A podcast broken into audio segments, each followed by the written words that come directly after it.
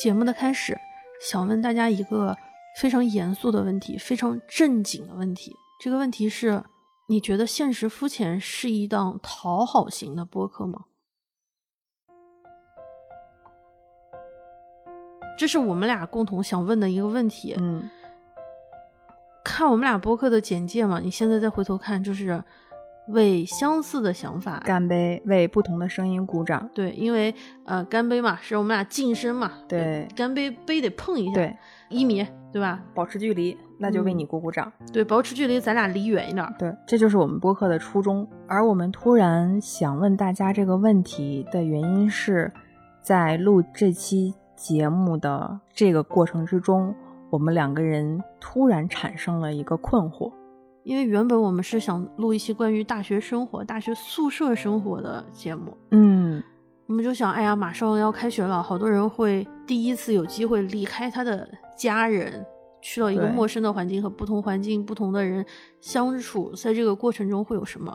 但我们俩越想越会觉得，哎。是不是有一些听友，他还没有去外面念书？对他可能现在还没到上大学的时候。我们又想到啊，那还有相当一部分听友已经上班工作了，可能距离大学生活或多或少有一些距离感。还有一部分听友可能正在处于大学生活当中。你要再跟他去聊开学这个事情，是不是又有觉得有点晚了？还有我们俩聊这个话题，是不是有一种好像是把自己的经验放大？我好怕自己陷入陷入一个说教状态的，就是自己不知不觉又又变成了一个要教别人大家该干什么的。所以我们就说，要不然就不要录这期节目了。那我们俩就在想，录什么节目可以呃实现一个相对的。相对照顾到所有人的感受，我们俩就讨论到了，我们播客是不是一档讨好型的播客？首先啊，我因为我们已经录了这么长时间了，我觉得大家如果有答案，可能也会已经告诉我们了。我们自己的答案是，我们应该不是一档讨好型的播客，但是我们可能也会像这期的标题一样，有过讨好的行为，甚至这个行为会很频繁的发生。对，我们会希望你快乐，所以我快乐。你喜欢不如我喜欢，我觉得这个还蛮好，就是用来回答我们这一期的刚才刚才提出的问题。对，感谢王菲女士对本期节目的 大力大力支持。这又是我们单方面的 碰瓷儿。嗯，播客我觉得还蛮精彩的，就是有很多人很多还蛮嗯特别的想法。我自己作为一个听友来说，我会觉得能够接触到很多的人，而且因为他的这种口头的表达会带着情绪，所以你很容易感觉到这个人他的观点、他的立场。每一档播客都有自己不同的一个风格，嗯，一个不同的门派。有的可能是那种腥风血雨，说的观点非常的尖锐，嗯，非常的具有批判性，非常的勇敢。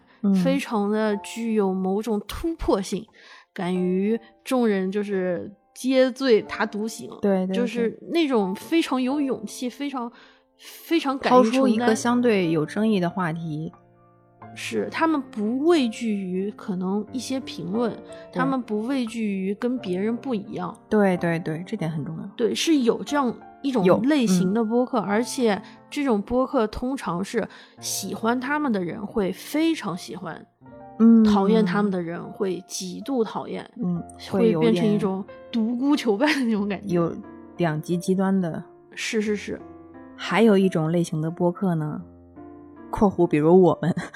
相对怂一点，我们真的是相对相对怎么说，特别的在。就是很有安全感的一个地带，永远在这个地，永远在一个安全的区域里面待着，并不是说是在舒适圈。嗯，但我们两个人可能基于自己自身的一个性格，让我们的播客也呈现出一种不太想和人起冲突。我们就是想和大家，或者是我们两个自己聊一聊家常。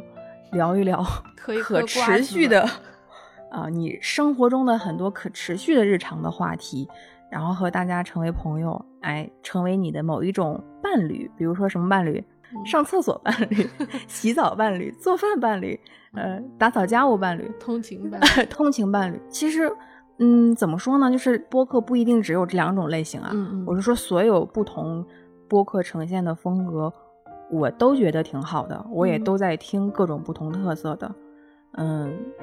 但是你说我们的播客是不是一档会有讨好的这种成分在呢？我觉得我们是正能量播客。咱们俩是正能量吗？也不尽是，我我是觉得正正能量或者是正念，它不一定是一件坏事。对对对，啊，是的，是的。我们比如说，我们会录一期节目叫《生活中的盐》，嗯啊，是一些生活中比较美妙的时刻。嗯嗯。但我们俩不会录一些生叫做生活中的油，然后然后专门就是说那些油腻讨人厌的时刻，专门专门说不太好的。负面的东西是，那从这个层面上来说，的确是一档 满满正能量的播客。但问题就是，如果你完全的规避所有的问题，嗯，那你就会变成鸡汤。对对对对对。但我们又没有完全的规避一些问题，我们在录制的过程中，我觉得还是比较真诚的面对了自己内心的一些冲突和问题。是的，然后同时做到一些反省。表达的方式上可能没有那么激烈，但是我们俩还有自己的倔强在，没没没准儿就是还是我们的 表达能力也就到这儿了，对，限制了我们，限制了我们内心的那种澎湃的想法。是，就是你的内心有多澎湃？长江、黄河，就可能表达能力有限。但是我我我刚才我同意，就是你刚才说我们两个人是有一点点坚持和。小小的反叛的，嗯嗯，最讨厌听别人说我乖了，对我真真的不喜欢别人说我是什么听话呀、乖乖女啊这样的称呼了。在这一点上来看，我们也并不觉得我们是为了纯粹为了讨好，或者是能够吸引到更多的人来听我们而去呃录播客这件事情。嗯，但是我内心还有一个声音，是我们确实有讨好的。有讨好的行为，这个行为不是说针对播客本身，或者是我们要为了让听友开心，我们要做什么什么东西，而是本身我们两个人在日常的生活中就会有讨好的行为，这个行为会影响到我们做播客，因为我们，我们，我说实话，我我虽然有的时候总是很有一副蛮不在乎的状态，是说我不在意有什么不一样的声音，我不在意有什么。让我不舒服的评价，当然这种评价对我们来说还算少了啊。大家想说什么就说什么，但是呢，我又很开心和在意大家对我们好的评价。呃，为了让大家持续的给我们一个好的反馈、反应、评价，或者是一个持续的和我们正向的、正面的沟通的这种留言，我有的时候会不自觉的。会为了这些留言想啊，要不要我们以后要避免再说一些，呃，会伤害到大家的，嗯有一些争议的呃主题呀，或者是描述啊，要不要避开一点？但是这个如果这个度掌握不好的话，很有可能就会变成我们会被评论或者是别人的评价带着走，而做某几期节目或者是播客的特色，就一直会不由自主的受到那种。力量去带走。我现在只有就是发完节目之后几天，集中的去看那些评价。嗯，我不会一直看，因为我很担心，我想一直想看别人的评论，就会被评评论给带跑。嗯，包括我觉得播客它是生活中的一部分。嗯，不应该我所有的生活都围绕这个播客展开。是的，是的，是的。而是应该我有我的生活，而它是属于我生活嗯的一同属性的。对。对吧？嗯，我们俩很好笑，就是之前在微信公众号做了一个测试，问大家衣食住行和情绪，大家想听哪方面？大部分人都说想听情绪，然后我们就做了一期衣服。衣服是选的人最少。但是你知道吗？我那会儿的，我这是第一次向你坦白我的心内心的感受，就是当时我还会想啊，我说朋友们都选了。情绪的那个话题，我们为什么要聊另外一个？会不会让人家觉得失望啊？这就是我的。你当时有这想法？对我有这个想法。我当时想的就是，哎，这期还挺适合你的，因为我当时想的是，就是你做过这个编辑嘛，然后我觉得嗯这个还挺适合的。我是挺喜欢聊这些的，嗯但正好恰恰我们又做了一期投票，投票里面的人大家都还是想听谁到，就哪有一个播客能 能听出你穿的好看不好看吗？这个也太荒谬了吧！你要做穿搭肯定是视频更直观嘛，啊，比你们想象的空间还不好。所以那个时候会有一点点这样的小情绪冒出来，但是很快就又回过头来，就是对呀、我们还是要先做好自己的事情，你才能赢得大家的理解和尊重，还有支持嘛。嗯，而且我们俩还有一点是，就是我说为什么说我们不是一个讨好型的，嗯，就或者说讨好的程度不太啊高的、没有那，么是因为我们俩会故意的规避某些热点对某些热点。啊，嗯就其实可以蹭啊。是啊，这个都想不用蹭不用我们再想选题了都。对，但是我们不是很专业的，呃，比如说某一个时事事件发生了，对专门的这种讨论这种时事或历史的，他就这个事情展开，他就是有这个资格，有这个足够的知识储备，有这个足够的展开一期话题来聊。对，而且现嗯在就是聊这件事情最最好的好时候最新鲜、对热锅出炉的时候。对，而我们又是一个闲聊播客，有什么闲聊是非现在聊不可的呢？是呀，你可以明年聊都可以。除了情人节，对吧？一般热点我俩也不怎么蹭，也主要也是蹭不上。能力不足，啊、就是我也刚才说的嘛，嗯思想很澎湃，但是嘴里说不出来。对，就是在这个情况之下，我们俩又有一种倔强是，我们不要讨好顺着别人，别人嗯想怎么样我们就怎么样。嗯，那在这个时候，我们就就是说，嗯，我们才不呢，你喜欢不如我喜欢。但我们在这之前又是你快乐，所以我快乐。对，谁喜欢你，你不高兴啊？是呀，谁给你留言说会会给你留那么长的一段呃留言来分享他的观点？这个观点可能和你共情了，或者嗯是在基于你的。呃发表的一些东西上面，然后他再做一进一步的展开，我觉得特别有意思。哇，有人难道看到这个我不开心吗？我可开心的要死了都。对 那这个谁不喜欢被人爱呢？是啊，谁都喜渴望被得到关注、得到爱嘛。对啊，你说有一人每次都给你留言，给你做一网站，你不开心啊？是不是？我又想说何德何能了。瘦，马上又要开始变成讨好了。我们对对对，马你上看我们刚刚我们刚刚就是在讨好了，嗯，但就是也很正常嘛，对，但又不正常。不正常。我特别，我刚才有一瞬间冒出来念头，是我还要向听友们解释一下，我们说的我们在讨好，嗯呃，留言讨好听友、讨好评论区，会不会对一些就是想和我们有认真互动的人造成负担？嗯，我这是变成了他说，哎，我给你留言就讨好你啦。对对对，我是不是又给？给别人造成困扰了？我这我这是不是又想多了？我觉得是，因为我好像就是给人留言的时候也不会想着那么多，我就会觉得嗯单纯的觉得这个点是不是适合。嗯，对，索性就从我们本来想好了一个主题，但是这个主题让我们有如此多顾虑的时候，我们就又又产生了新的疑问和思考：我们会为什么又对选一个主题又产生这么多顾虑呢？哎，而且这个话题正好能跟我们之后的内容又联系上。上比如说，我要问别笑，可能我会想问他是说，嗯、你觉得我嗯。是一个讨好型人格吗？我真的没觉得你是一个讨好型人格，嗯。可能你有讨好的行为，嗯。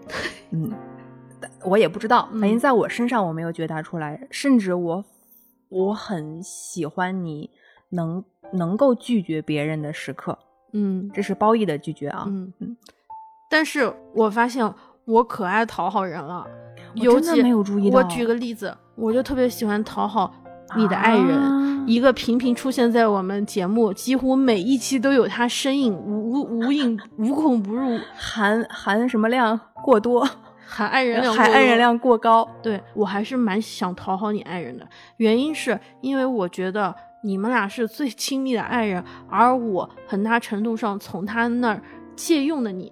天呐，当然你不属于他，你是属于你自己的。对，可是我我明白你的意思。你们之间的一嗯些时间是我要借用的。你去我家的时候，他有时候要来接你，所以他需要从他的游戏 世界走出来。你想多了，你真的想哎，多了。我知道我是想多了，嗯我我肯定想多了，对只是我现在把它剖开之后，是的，是的，是的你会觉得就事论事而已。你你没有跟我说这个的时候，我根本没有想到你会这么想。我会希望你的爱人也喜欢我，这样的话呢，我就能够吃到更多的东西，我就可以就是蹭到更就是什么什么你们家炖猪肉粉条乱七八糟的东西，我就过来蹭，我就会成为你们家受欢迎的客人之一。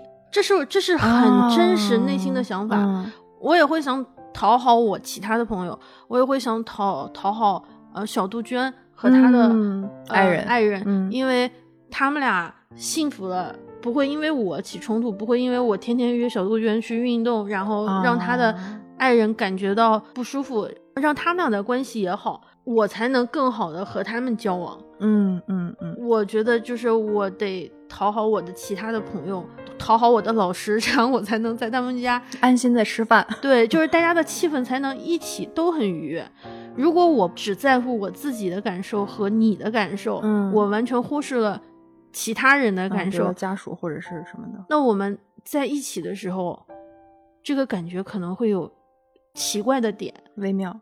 对，嗯，三人行必有一人是多余，我是感感同身受。是吧？嗯，你说不讨好好像也做不到。也讨好，但是呢，我本人又是一个特别不讨好的人。对，就是在我感觉，我我并不觉得你是一个讨好型人格的对，小杜鹃就说说你老是不向别人求助，对，你老是不想让别人要我说，你是一个非常独立的人，对，他就觉得我特别独立，嗯因为我能做的事情都是自己做。对坚决不开口，嗯也不是坚决不开口，就是看着不开口，尽量不想，因为我觉得没有人任何人有义务帮你做帮这个事情。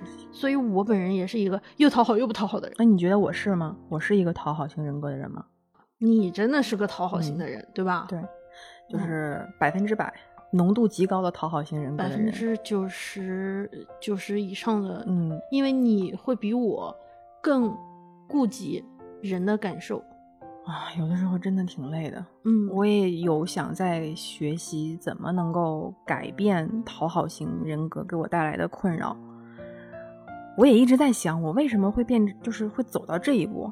一从一开始感觉自己的存在感，或者是自己存在的意义、价值，就是能从别人的口中听到对我的认可的这样的评价，我就觉得我没有什么白做某些事情，没有白活某几天什么样的这种心情就出现了。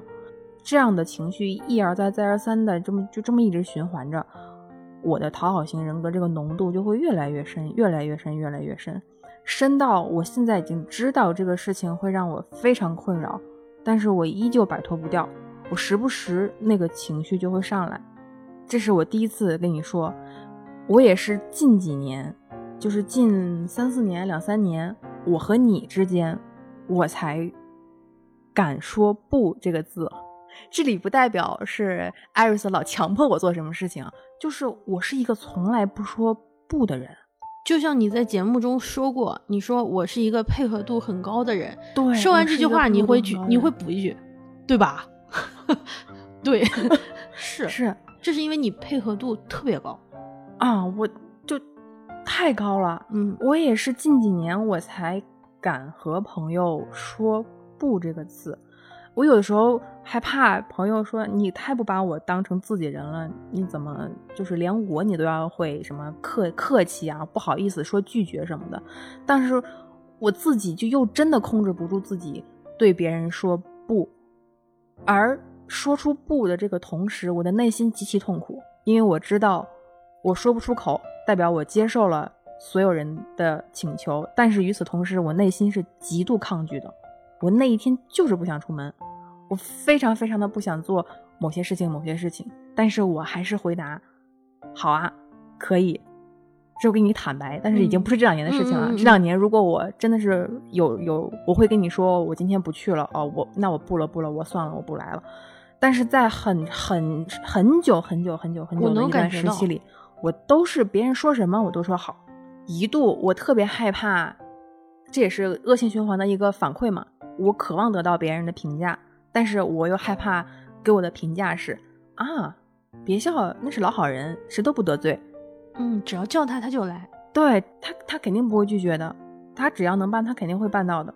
我很喜欢你这几年的状态，就是当我问你，哎，这个展我觉得很好，嗯嗯，我觉得它非常值得，嗯嗯，我要去看，你要不要来？嗯，在可能几年之前，哪怕你不想去看，或者你身体不是特别舒服，你都会，嗯，好吧。啊，是我我我我承认是的，但是去了之后呢，又能感觉到可能疲惫，或者是我就是觉得就是其实你要呃，接下来你还有下一个行程，嗯，你会一个赶一个，就是那种。但近几年，比如说我去看刘晓东的展，我问你，我说我觉得这展特别好，你要不要一起来？然后什么什么，你就会说，哦不了，我然后我就会觉得很轻松，因为下次当我再问你你想不想去看别人的展的时候。我知道你有时间就会来，你不会勉强你自己，而你不愿意，我就可以去找别人。啊，对，我也我也特别喜欢这种感觉，就是双双向的感觉。我我不会因为我要约你了，对你造成负担，也不会影响我下一次再约你。对，同时我又希望你的约能够正常的完成下去。对，你不找我，你可以大可找任何任何别的人。我又不会因为你不去就取消我自己的行程。对对，而你之前担心的可能就是如果你不去。你的行程行程就会取消了，对。但这几年就是就是我去，然后我想问你来不来，你来更好，你不来我也照样去，我一个人我也得去啊，对吧？这个中间我觉得就是看上去特别绕，但但其实说开了更好呀，对，反而更轻松了，反而关系更紧密、更亲密了。是有的时候你问我来不来你家吃饭，我就觉得哇，人家都让我来吃饭了，那我要说我不来是不是不好？我现在觉得啊，我不来了。就我就对很轻松，还不来啊？那就回头再说吧。那你先吃你的，对对对，再约，你也不会有负担。只要我们都习惯了这种直接的沟通方式，对，我们之后的沟通就会很很顺畅。是啊，也很坦荡，就是要坦荡。之前一直有一个，就是因为你的配合度特别高，嗯，你会很顾及所有人的感受。对我并不是说好像这个是。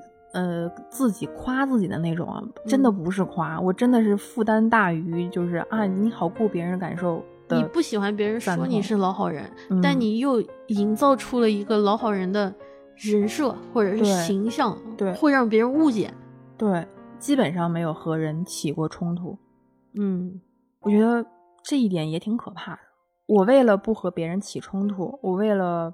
不想和人有过不愉快的经历，因为我就是好像从小到大，我不知道从哪被灌输的一种思想或者是一种一种呃人生生活态度，就是你要一团和气，你要和气的和所有人相处，你才能获得更多的朋友。这也是刚开始咱们俩最初想聊大学的时候，我说，哎呀，那我可有的说了。虽然大学已经。离我过去已经十十十好多好多年了，已经没有什么太大的感觉了。但是我刚上大学时候的那个心情，我是依旧是历历在目。我知道为什么自己会成为一种就是讨讨好型人格这样的一个很明显的行为，是当我去了一个全新的环境。一，我先把前提说了，首先我害怕新的环境，所以。等我不得不进入到一个新的环境时候，我会迅速的放低自己的姿态，来配合所有人，尽可能的让这个新环境让我更好的适应。为了这个前提，我会答应所有人的请求。求生的本能，对我希望和每个人都做好朋友，做好朋友。我希望尽可能的在一个相对陌生和新的环境里面，尽快的熟悉起来，尽快的展开正常的。生活、学习、生活，呃，我也有一堆固定的朋友，这样的话我就不会孤单，我不会孤零零的在一个陌生的城市里面啊，怎么样怎么样？所以我尽可能的对所有人都是笑笑脸嘻嘻，你说什么都是啊很积极的。其实我是一个非常内向的人，但是在那个时候，没有人认为我是一个内向的人，因为你看上去是一个，你你装出来的样子是一个啊，一起去啊，一起去啊。但是其实我的内心一直告诉我的是，我真的不想去。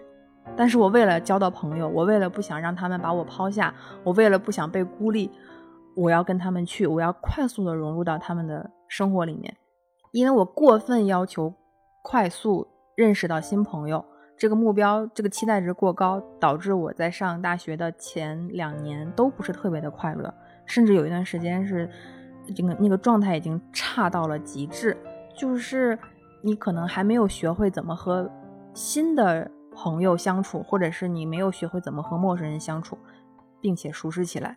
那个时候的讨讨好，就变成了一个阻碍你认识更好朋友的一个很大很大的问题，迷失了自我，完全就陷在那个点里面出不来。就是我明明已经做了我能做的一切了，我明明什么都答应你们，我明明什么都在配合，我明明什么都不拒绝，但是我为什么就这么不快乐呢？你明明就变成了一个橡皮泥，任任人捏，啊，呃，在任何环境中你都可以变成另外一种形态。但是就是因为这样，你没有了你自己原没本的形态，。可能别人对我的评价也评价不出来什么，他是一个什么样的人，他们只能会说，嗯，他是一个很好的人。与此同时，就没有别的评价了。这个你是这种讨好，你的这种讨好是放低姿态，就是去嗯配合。我大学的时候就是另外一种形式的讨好是，嗯，每个大学宿舍都会有什么老大、老二、老三、老四，我们没有这种，但是我们当时的室友都管我叫七姑，就是、哦哟，这可是一个特别高的辈分很高的辈分，呃，不不是辈分，辈分，呃，对，就是七大姑、对对对八大姨，一个很高的权威性的称呼。对，就像宫里的嬷嬷一样，因为七大姑嘛，当时他们老叫我七嘛，啊嗯，隔壁对宿舍阿七什么什么七，嗯所以七姑的意思就是，我就是啊我我 我有一种心理情绪是，我想帮大家把所有的事情给大家弄好，这是另外一种讨好。啊，对对，你你尽个你想尽全力能帮到所有人，对，我想做一个看上去非常有辅助性的全能型人才。啊，就是七姑，你听这个称呼你就知道，对呀、都有安全感的一个称呼啊，就感觉我一说出来事儿，七姑你得帮帮我对，然后七姑说我给你搞定，对我来了，我来了，我来了，就是就真的很想成为主心骨，主心骨啊、那时候就觉得自己的人设是一个治愈型的事儿妈，就是我我想什么事儿都想特积极，没事儿，这是我能，别忘呃闲人马大姐，哎，对，就是就是那种感觉，就是当时的人设就是这样，给自己就啊觉得这样还挺好的。啊但我其实当时没有想到，可能我有一些室友，他们到底需不需要嗯我的这种好？对，后来是我这次就是录节目之前，我跟我几个室友聊了一下，我有一个室友当时说，他说曾经啊，就是这个东西是会有压力的，嗯，可能我就是觉得他的家境可能没有那么好，所以我有时候嗯。会想着，哎呀，你要多帮帮他，对我们相对稍微好一点的话，有的时候吃饭我们就对吧，或者是我们买了什么东西，大家就我我帮你了，我帮你了那种心态，哎就有有会有这种，但是这是出于一个好意，我并没有就是觉得我不平等的对他，是我希望啊。他能够就是在看不见的情况之下也能感觉到这种好。嗯，这次他就是我的那个有一个室友告诉我说，他说，呃，你当年问我我的某些衣服在哪买的很好看的时候，我会很自卑，我会不敢嗯告诉你，因为这个是在淘宝买的外贸的货，几十块钱。哦你们问我的时候，我老是不愿意告诉你们，是因为我那个时候有这种情绪。怕你们觉得对便宜货之类的是吗？对，事实上不会啊，啊，但是的，是的，就是因为嗯你想那种好，你想对别人好，或者你想讨好，反而会让别人有压力，嗯，对吧？对对对，反而我们俩变得不平等了呢。其实我这是不对的，这一点了。其实是不对的。对对对，就是说，可能他身上，我们每个人身上有不同的，因为呃环境啊，还是什么条件，会造成每个人有一定的差差异差别。作为成年人，你已经出来啊，自己独自上学了，然后你你也有独立的生活了。我相信每个人他都能够掌控好自己的一点，那点就是意料之外的状况，他是有这个心理准备。基于这个前提之下，他还要正常开展他自己的正常的学习生活。可能我们应该做的更多的是，我们就是一样的。我知道你有你的事情，你的事情你自己能处理好。那么在这个事情之外，我们该干什么就干什么，我们该怎么相处就怎么相处。没有谁能保护谁一辈子。对对对，如果我把过多的，甚至可能会是会有一点同情的感觉，就是你、嗯你这个你这个度掌握不好的话，你很很有可能会把你自己的这种我对你好变成自我感动，自我感动啊，我是是在双引号的施舍你，我是在帮你呀、这个这个语境一说出来的时候，那么被迫受双引号被迫受到帮助的人，他会压力会极其的大，甚至那个时候从那一刻开始，你俩的关系就不对等了。但明明你们就是同龄人，你们是同一个专业、同一个班级、大家一同一个宿舍上来的，一起一起在阅读，一起未来走向社会，没有谁是谁的救就是世主。对，他有他的主，对他有他自己的节奏，还有自己他自己主。之前是看了一个日剧，原名叫《白手杖女孩和不良少年》，还是我我太嗯具体忘了，这标题好长。它里面呃，女孩是一个视障人士，所以她的生活很在很多时候她是需要别人帮助的，但是她做到一个我尽可能的先自己照顾好自己，在我自己真的照顾不好自己的那个时候，我再来寻找你的帮助。所以她是一个这样的女孩，她尽可能的不麻烦别人。对于他这样的一个有特殊情况的这样的一个人群，他身边的好朋友都想的是，你在生活方面有这么多的麻烦，我们作为你的好朋友，我当然要帮你啊。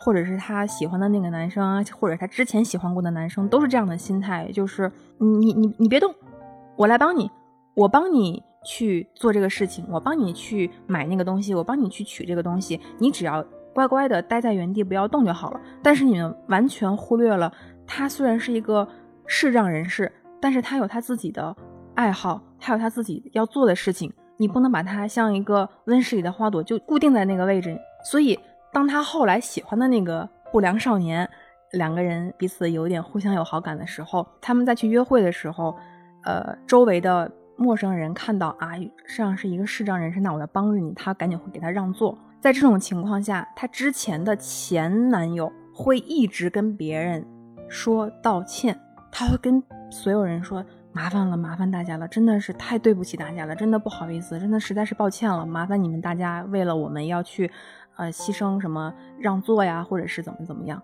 这个女孩就特别的难过，她觉得我是你的累赘，她突然觉得你根本不是喜欢我，甚至我觉得你是在可怜我，而且你还要为了我去不停的跟别人去道歉，你让我觉得我的存在完全是一个就是不必要的存在，我就好像不应该出现在这些场合，我不应该拥有和别的女孩一样的正常的约会、吃饭、逛街、看电影。等他后来遇到的这个不良少年跟他一起去约会的时候，也发生了这样的事情。可是那个那个男孩特别就是傻呵呵，然后乐呵呵的，在对别人帮助之后，那个男孩就很自然的说了一下：“哦，谢谢你。”突然觉得啊，我们好像是一样的人。你我只是受到了一个帮助，所以我谢谢你了。但不会觉得我好像身边带了一个累赘，带了一个麻烦，别人帮助了我，我要跟他说对不起，给你添麻烦了。哦，那一刻突然我才意识到，是哈，不是说所有人都需要你全心全意的，甚至是不顾一切的帮助。在帮助之前，你首先要问他你需不需要帮助。如果你自己能做好，我支持你自己做好。如果你如果你自己做不到，你真的有困难的时候，你可以向我求助，我可以帮你一起，而不是擅自决定负责他所有的一切。这个的前提是，他就是作为这个所谓的相对弱势的群嗯体，嗯嗯，他也需要能够直接的表达出来。对的对的如果，他不直接的，他那种就是扭捏的，就是不表达自己，明明很需要帮助的时候，他都嘴硬，不要表达。嗯，是的是的是那，么这个关系就会变得更加的复杂，更加的难。如果他敢于就是真诚的、直接的表达自己的关系，别人也充充分的把他的表达当做真实的状况，那么这个关系就会更健康、更直接，这个沟通就会更有更效率轻松。对对对，我现在有点不太记得了，是那个《走向共和》吧？那个电视剧里面、嗯有一有一段是谁呀、呃，他们要教大家什么是民主，然后有人就说我们大清这么多年了，从来都没有过这种东西，我们没有人会这个东西，所以这个东西肯定不适合我们这里。然后我记得是孙中山说的，他说小孩儿生下来也不会吃饭，也不会上学，但是你要教小孩啊，小孩才会、呃去吃饭。这个过程是通过教育一点一点的起来的，嗯而不是你永远让他停留在孩童的时代，嗯就永远喂他吃饭，永远你永远不去教的教他，我们对他的嗯期望是一个原地永远踏步，而不希望他能够成长，以后独当一面，那我们本身就是不平等的。对你，你完全也没有尊重对方。是，所以就是就包括呃这位不良少年，内心他是反而真的觉得他是可成长的，对他就是是把可它当成一个，呃，也不是当成一个，他就是觉得我在和我喜欢的一个女孩交往，就这么简单。女孩本身也必须把自己当做是一个正常的人，对她才能更融入进去。对对，否则她可能一辈子都是在自怨自艾。为什么我有这样的残障？是的，是的为。什么别人没有？为什么？那问题就很多很多。那部剧里面特别好的一点是，女孩永远很有生命力的，很积极向上的去想做任何所有别的女孩该做的任何一切的事情。这个就是特别打破常规。我没有在这部剧里面看到很多呃双引号矫情的点，就是我是一个我弱我有理。对对，嗯他很积极的，所以这个是我特别喜欢这部剧的原因之一。这个残障在呃日剧里面或者漫画里面，它是一个具体的、实际的一个客观的存在。但我们每个人都有一点残残障，有的人可能是嗯嗯出生的环境、嗯出生的地方，嗯啊，让他会觉得有一些；有的人是成长的过程之中、嗯环境之中，他得到的原生家庭的知识，嗯，可能就是有的人多，有有的人少。人少，有的有的人特别理解，嗯有的人完全家里就不理解。还有就是走向的工作，我我最近我老跟你说，就说一命二运三本事，就是我看那个《知否知否》里面明兰明兰说的，就是我觉得还蛮有道理，就是命嘛运嘛，把他们都当做某种形式的残障，或者是你的你你生命的遗憾，你永远困在这里面，而这两种东西又在某种程度上是不可控的、不可知的，嗯是的，你没有办法，你不能真的就是说啊，我就这样呗，那我还能咋样？那就是说三本事，就是原话，就是老话说的是一命二运三风水。嗯后来那个知否知否改的就是一命二运三本本。事这个本事，这个你你能做多少？你做多少？我有点儿怀疑“人定胜天”这个这个说法。我觉得可能有的人是特别厉害的大写的人，我这个人是小写的人，可能是拿拼音拼出来的嗯对对，我是我是缩写，我是缩写。那那我反正是不太能够，我也是，我也是这样的一个想法。们这样的，就是英雄我不太觉得能自己能狗熊可能不太行是的，没有办法胜过天，那我就不胜了吗？对呀，我就不过了吗？对吧？也不行。我如果这样的话，我就可能变成了另外一种，我觉得有残残缺，就是是认知会有点扭曲的人。是，那我就嗯永远不可能找到幸福，通往幸福。也是之前好像是呃，我现在不记得是看什么地方说，讨好型人格有个很重要的，就是他会把别人的需求放在自己的需求之前。嗯，对，是的，还有就是会拿友善当做了唯一的行为标准，啊，我都不用考虑什么是非曲折，也不用考虑自己的需求，我只是觉得这样是友善的。是我该做的，我就得这么做。还有一个就是害怕起冲突，有那个怎么说的，没事儿不惹事儿，来事儿不怕事儿。嗯，我觉得这句话是在我后来就工作几年之后，嗯，特别大的一个鼓舞我的一句话，就是没有事情我不主动的去挑事情，我还是想尽量的有可能友善的对待你。但是如果你的态度真的是不友好，你的行为、你的职业素养已经影响到了我这件事情了，那我就不会怕把这件事情闹大。因为如果我怕了你，就是我给你表现出来我好欺负，嗯，那么这件事情永远都推不动。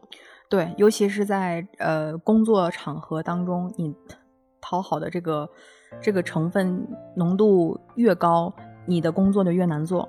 这个也要看跟你合作的人是什是的，是的，么样人。是的。如果你真的遇到一个非常好的氛围好的一个公司、一个团队的话，那什么样的人都有什么样的性格，都是都是很好包容的。但是，但是很容易会遇到，嗯，会能拿捏住你的人。这个拿捏就是个中性词了，就也不说褒义或者是贬义了，就是能拿捏住你的人的话，你会很讨好型人格会很好被拿捏。是，但我觉得有的时候我们也需要彼此的管理一下双方的关系，需要相对的讨好一下。我跟我前老板的关系，就我还蛮感谢他。就我们有一次讨论一个什么展览，然后忽然之间，然后我说你需要给我 A B C，他说、没有，我只有 X Y Z。我说不行，我说你这样这个东西就办不成了。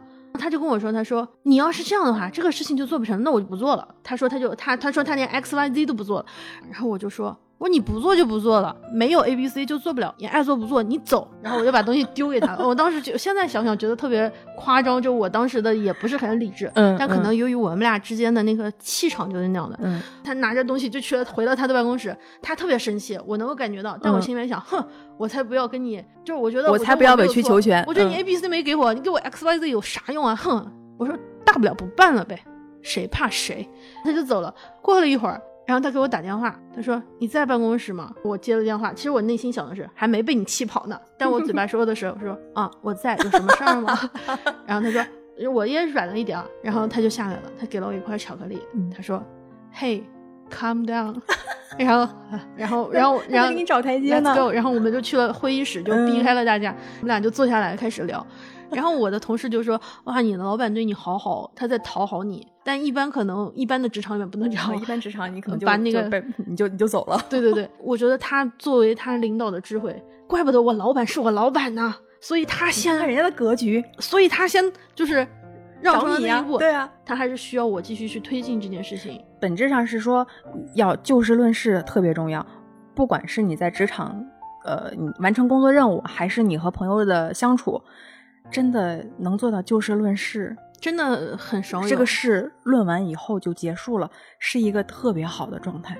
而且我前老板就我要，他现在已经不在中国了哈，所以我现在嗯其实完全不是拍他马屁，因为他听不懂中文，他也不知道我在说他。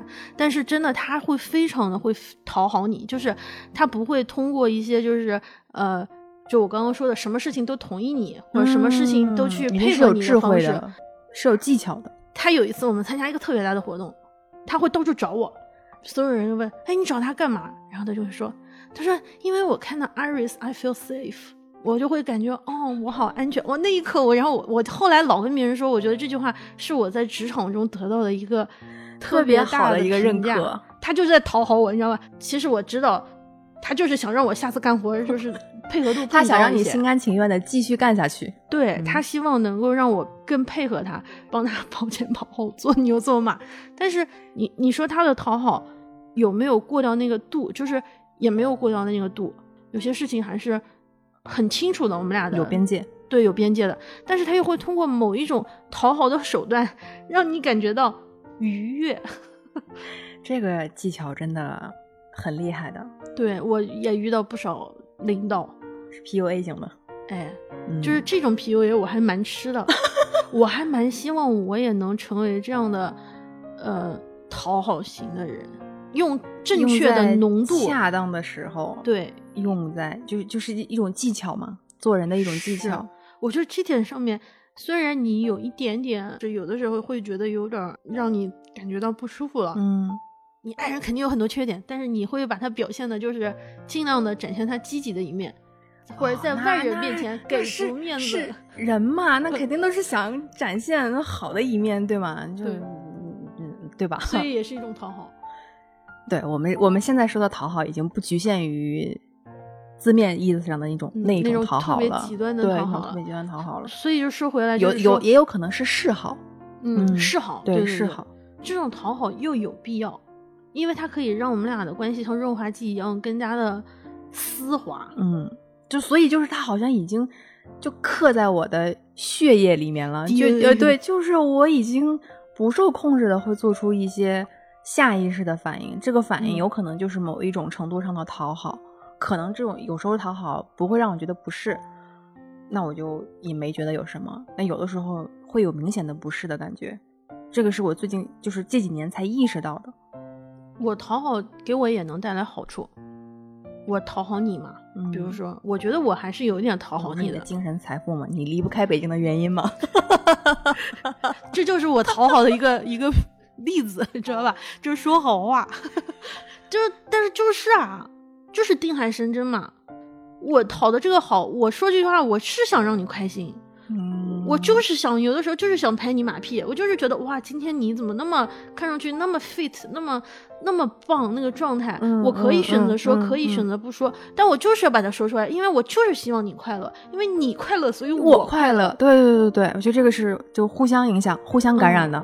我就很愿意夸别人这件这个事情，我最近也发现了，我在想马屁和这个之间到底差在哪，可能嗯就是真诚度上，真诚度和，别人能感受到，别人能感受到，是对对。我就是觉得，比如说，我就觉得小杜鹃特别好，就是或者是就是，我也觉得朋友们就都太缺夸赞了，都太缺夸赞了。如果我不说出来，他可能就意识不到他的好。我现在还在学习怎么夸着别人，就是你很会夸了不，是啊我我我我就感觉自己是那种我能行动，嗯，但是我表达能力嘴对嘴很笨，很很容易说一些特别没有营养的表赞美别人的话。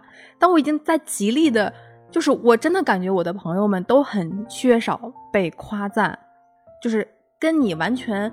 呃，我的自我是靠别人的认可，这个不一样啊。就是，就我是需要别人的评价，那是需要别人对你的个那种夸赞的认可，但是不是把我所有的所有的一切我存在的意义建立在别人的夸赞上。但我就发现我真的是不太会夸人，因为我也自己没有被被怎么夸过，我也没有学学到嗯赞美别人的能力，因为很长一段时间不应该赞美出来，就觉得大家做什么事情都是应该的。哎，赞美这件事情是以分人的，有的人就天生有这个才能，有的人就没有这个才能我。可能就是没有的那种，我得现学，现去锻炼那种。我之前跟你说过没有？就是我们，哎，这个地方又是一个讨好的一个经典案例，嗯就是我们有一个领导穿了一件西装，我好像说过这个例子，就这个西装是特别好看，就是它是定做的，所以会显得啊，特别。你跟我说过，我跟你说过啊，对对，然后我就过去就笨嘴笨笨舌的，就会说哇哦哇哦，就哇哦了半天就啊真好。结果我们一个同事过来了，说了一句：“Is this Armani tailored？” 哦，这不仅是 tailored，这是最高评价，好不好？就是一个衣服，不仅是 tailored，就是定制裁缝的手工定制，还是 Armani tailored，就这个表扬、这个夸赞这个赞美，同样我们俩是在夸奖。哇哦，人家一下子挖了一个阿玛尼出来了，我挖了一个我出来了，抓住了关键点，对，是不是。我就觉得可能那个裁缝比阿玛尼更更但是我就明显发现那个那个领导的脸上啊，就就在他洋溢不说完之后住了是吗出现了两朵小云彩，粉红色的小云彩，就所以这个算是一个真诚的，我觉得算，但是他有技巧，他啊有用到社交技巧，对对对，比我们那种哇哦哇哦哇哦要对，我就只会哇啊，哇摸一下，哎哇，Can I touch it？好好，我能摸摸吗？这就是就是很明显了。，嗯，差别一下子就出来了。所以你说咱们谁会讨好谁都对啊，你讨好这个天赋呀，这个这个绩绩点又没点满，哎，我这么一直觉得自己这么严重的讨好程度啊，这个浓度极其之高，我在相当长的一段时间里面找不着自我。这可能听起来有点鸡汤，或者是有点太知音体了，就像《读者知音》里面说的那种，就我感觉我就是找有很长的一段时间，我不知道我是一个什么样的人，而我仅有的一个渠道去了解我是一个什么样的人，就是我在别人的眼中是一个什么样的人，别人对我的评价，对镜子，别人对我的评价组成了我，那我自己到底有没有壳有壳壳里面有没有我什么多少东西，我也不知道，我只需要确定别人口中的我还不错，别人愿意和我交往，别人愿意和我联系啊，我就觉得那我看来还算是一个 nice 的人。这个给我带来的一个反作用就是，我极度的敏感，我敏感你的一言一行，你的言行举止，你对我看的一个眼神，你对我说的过多的一句话，甚至你对我撤销的那条微信消息，我都会觉得是不是你想跟我说什么啊？你是不是对我有什么想法？你对我有什么意见？可能只是发错了。哎，对、嗯对，就是嗯这样。明明是一个很简单的事情，我会给他联想起好多。你知道，我有的时候会自己一个人在家里面默默的哭，没有任何原因，也没有发生任何事情，仅仅是我想到了，或者是可能我在和谁沟通的时候，我感受到他不一样的语气，我感受到他不一样的一种表现，我就开始脑补，他是不是对我有误解？他是不是对我有别的什么想法？对我误会了？对我有不一样的看待了？可能对我的态度要发生改变了？我就开始自己的脑内开始里开始播连续剧，一直播到以最终的 bad ending 为止，哭泣为止。然后我就瞬间我就开始摇头，我说我怎么会想这些事情？我把那么好的时间就浪费在我自己自导自演了一出苦情戏，加在我的身上。等过了一段时间以后，朋友再来找我，或者是有有什么事情再来找我的时候，我发现根本不是我想的那样。而那个时候确实正好是有别的机缘巧合，导致我们之间的事情啊，或者是谈话没有继续下去。非常简单的事情被我搞得非常非常极度的复杂，我格外的敏感。我之前在我的那个社交平台上，我也在写，我希望我这种高度敏感能有突然开窍的那一天。你觉得我现在开窍了吗？我自己也不太敢说完全开窍了。我现在依旧敏感，就哪怕我给谁发了一条微信，嗯，对方可能隔了好久才回我。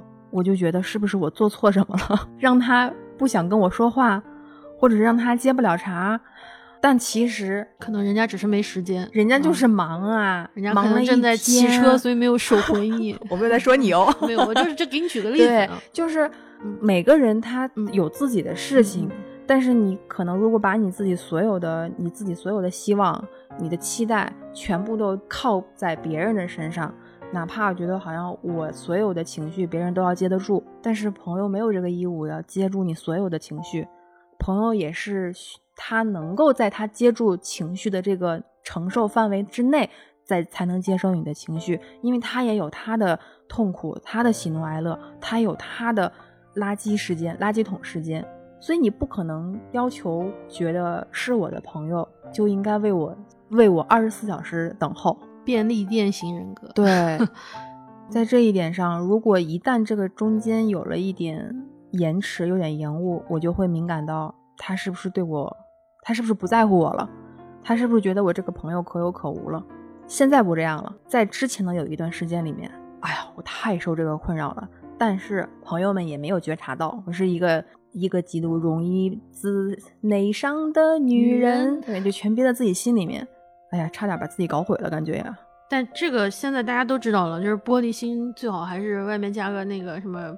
不锈钢强化玻璃壳，对，金钟罩什么的，对，变成一个什么强化强化玻璃芯，掉在地上了也会弹起来的那种，哎，像就皮球一样，这种弹性就是能接受得了低谷，能经得起就是顶端的那种飞的高度，对对，这个蛮重要的，这个这个弹力，对对，弹力非常重要，人要有弹性，是给给你的朋友，给你别的人有空间，给你自己也有空间，所有的种种，不管是说是讨好还是呃被讨好。就是我们处于任何的关系之中，我觉得即使是在顶上的人，嗯，他都有自卑的时刻。是的，其实所有的人他都是自卑的。自卑的。与此同时，他们就会做着自欺的行为。对，所有人其实都是在自己告诉自己，我们没有人能够绝对无限的接近真实，只能是相对的清醒一下，清醒一刻，被别人点醒一一点点。我记得三浦春马去世的时候，我特别震惊，因为当时我也人生处于一个特别低潮的时刻，我也有一些不好的想法。我看到三浦春马，我当时想，那么好的一个男生，怎么就走了呢？如果他都能走，我还有什么好留？我当时真的就是整个人就会有低潮期。对我当时人生处于一个特别低潮的时候，我就觉得。